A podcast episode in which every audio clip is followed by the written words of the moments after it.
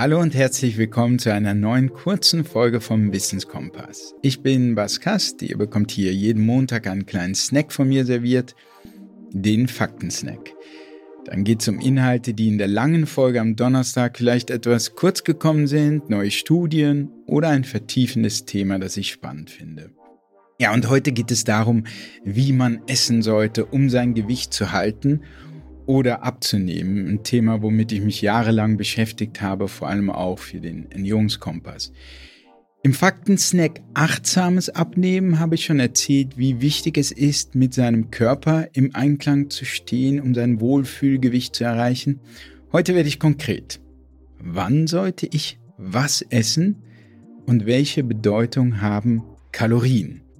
Das alles erfährt ihr in dieser kurzen Folge. Ich freue mich, dass ihr wieder mit dabei seid. Ich habe es im Podcast mit Nico Rittenau angesprochen und möchte hier noch einmal darauf eingehen.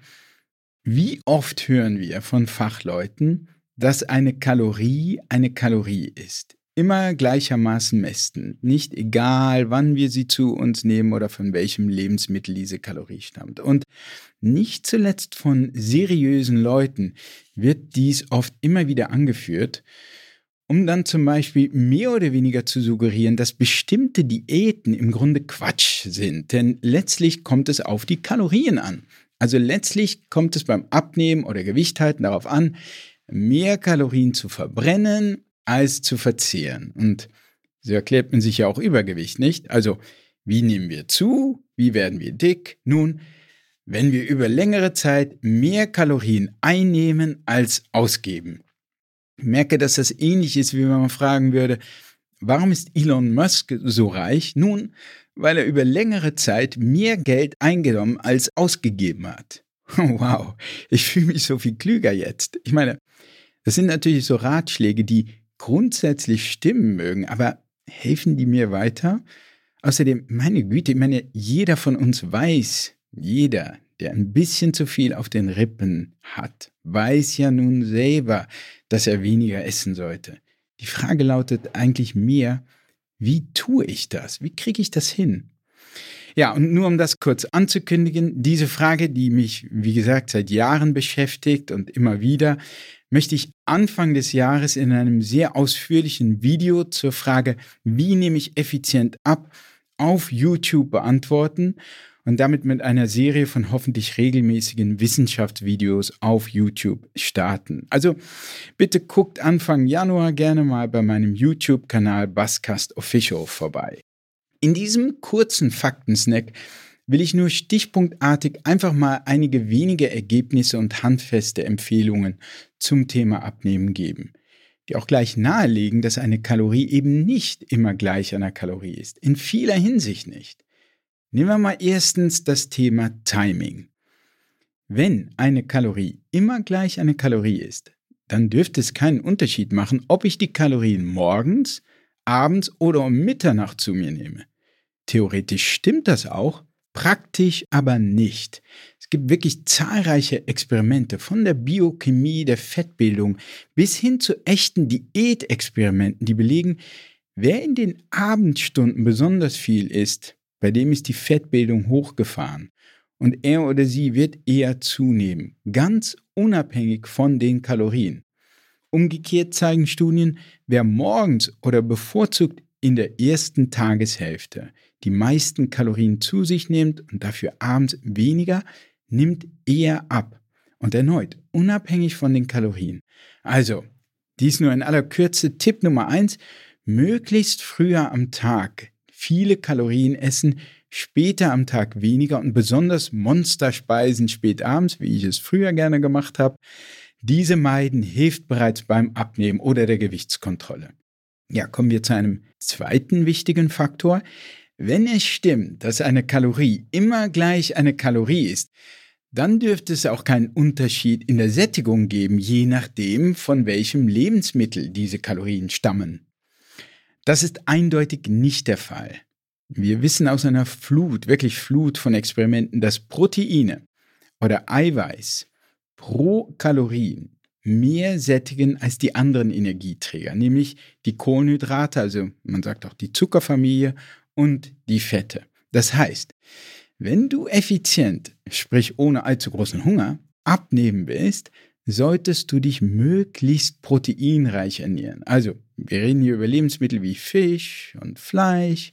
Aus bestimmten Gründen, die ich im YouTube-Video näher erklären werde, sollte man die Wildvariante bevorzugen, wenn es geht.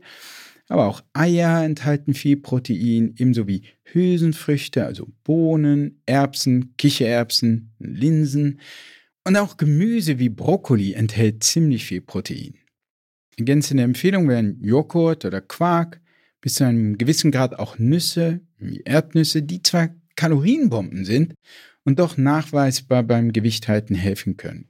Wieder Kalorien hin oder her. Sie helfen nämlich auch bei der Sättigung. Und ich bezeichne das als Proteinprinzip und es ist im Alltag wirklich hilfreich. Und übrigens zur Not kann man auch mal einen Proteinshake dazu nehmen. Ja, dritter Punkt, ob wir satt sind oder nicht. Das ist etwas, das letztlich unser Gehirn uns meldet. Und die Forschung legt immer mehr nahe, dass es letztlich unser Gehirn ist, das bei Übergewicht und Schlankbleiben eine maßgebliche Rolle spielt. Es ist zum Beispiel so, dass das Sättigungszentrum des Gehirns, der Hypothalamus, bei Übergewicht oder schlechter Ernährung regelrecht entzündet sein kann. Und wie eine entzündete Nase riecht dann der Hypothalamus die Kalorien nicht mehr. Sprich, wir haben reichlich gegessen und verfügen vielleicht sogar über jede Menge Fettpolster, aber weil unser Sättigungszentrum namens Hypothalamus diesen Schnupfen hat, riecht er die Sättigung nicht. Und hier kann eine antientzündliche Ernährung wirklich helfen. Also antientzündlich sind insbesondere Omega-3-Fettsäuren, die berühmten Omega-3-Fettsäuren, wie sie in Lachs, Hering, Makrele oder Forelle vorkommen aber auch und hauptsächlich pflanzliche Stoffe. Und ein prominentes Beispiel ist insbesondere das Gewürz Kurkuma. In meinem Buch Kompass für die Seele habe ich übrigens in zwei Tabellen entzündungsfördernde und entzündungshemmende Lebensmittel einmal zusammengefasst, die ich auch auf meinem Instagram-Kanal gepostet habe. Also die kann jeder dort nachsehen, ohne jetzt das Buch kaufen zu müssen. Ja, und auch das umfassende Video zum Abnehmen, das also Anfang Januar auf meinem YouTube-Kanal erscheint, ist natürlich vollkommen gratis und ich würde mich einfach sehr freuen, wenn die Informationen und Erkenntnisse der Wissenschaft dem einen oder anderen von uns dabei helfen könnte, beim Abnehmen oder dabei das Gewicht zu halten, ohne diesen ständigen Kampf gegen den Hunger, wenn das einfach dann helfen könnte. Also schaut Anfang Januar gerne mal bei mir bei YouTube vorbei. Und damit sind wir auch schon wieder am Ende dieses Fakten-Snacks angelangt. Danke, dass ihr wieder mit dabei wart. Wer die letzte Folge mit Nico Rittenau noch nicht gehört hat, findet die Folge im Feed. Wir sprechen zum Beispiel darüber, warum es so viele widersprüchliche Ernährungsempfehlungen gibt und wie man da als Laie noch einen Überblick behalten kann. Auf das Thema Ernährung gehe ich auch in meinem digitalen Programm der Anti-Stress-Kompass ein. Stress beeinflusst nicht nur unsere Ernährung, sondern unsere Ernährung beeinflusst auch unseren Stress. Und warum das so ist und wie du damit umgehen kannst, das erfährst du in meinem Kurs. Den Link dazu findest du in den Show Notes. Ja, auf die nächste lange Folge müsst ihr nicht lange warten. Die kommt dann wieder wie üblich am Donnerstag.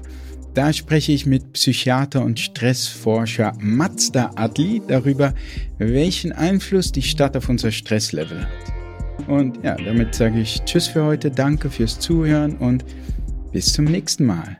Euer Bass.